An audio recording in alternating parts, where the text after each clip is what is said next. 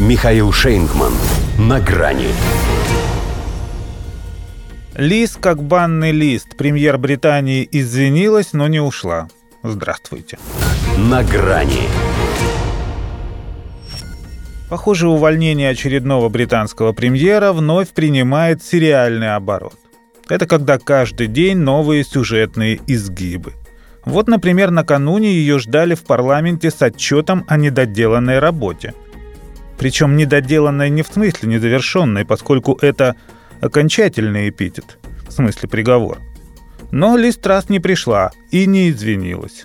Извинилась, но в другом месте и перед всем королевством – в интервью BBC попросила прощения за совершенные ошибки. Я хотела помочь людям справиться со счетами на энергию, с проблемой больших налогов, но мы зашли слишком далеко и слишком быстро. Я это признала. В общем, классика жанра. Хотела как лучше, но... Могла бы, кстати, и честнее сказать. «Простите меня, дуру грешную».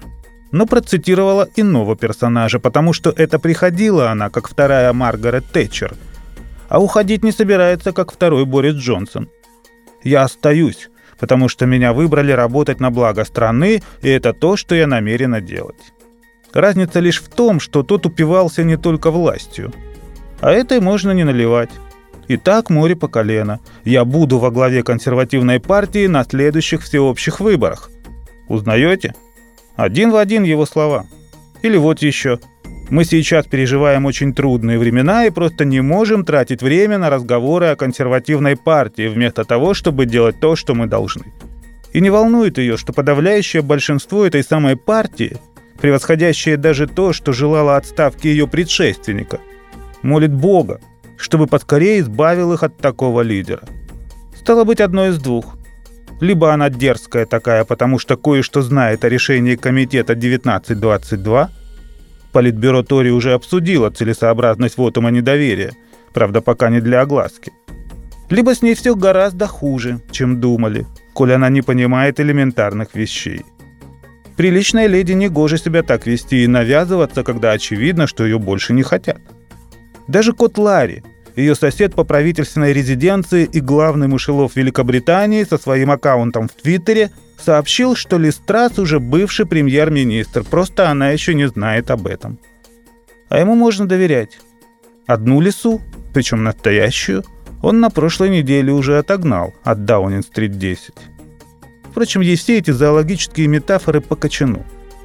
Том плане, что это пусть ее соперник, салат Латук, продолжает день за днем терять свежесть и полезные свойства.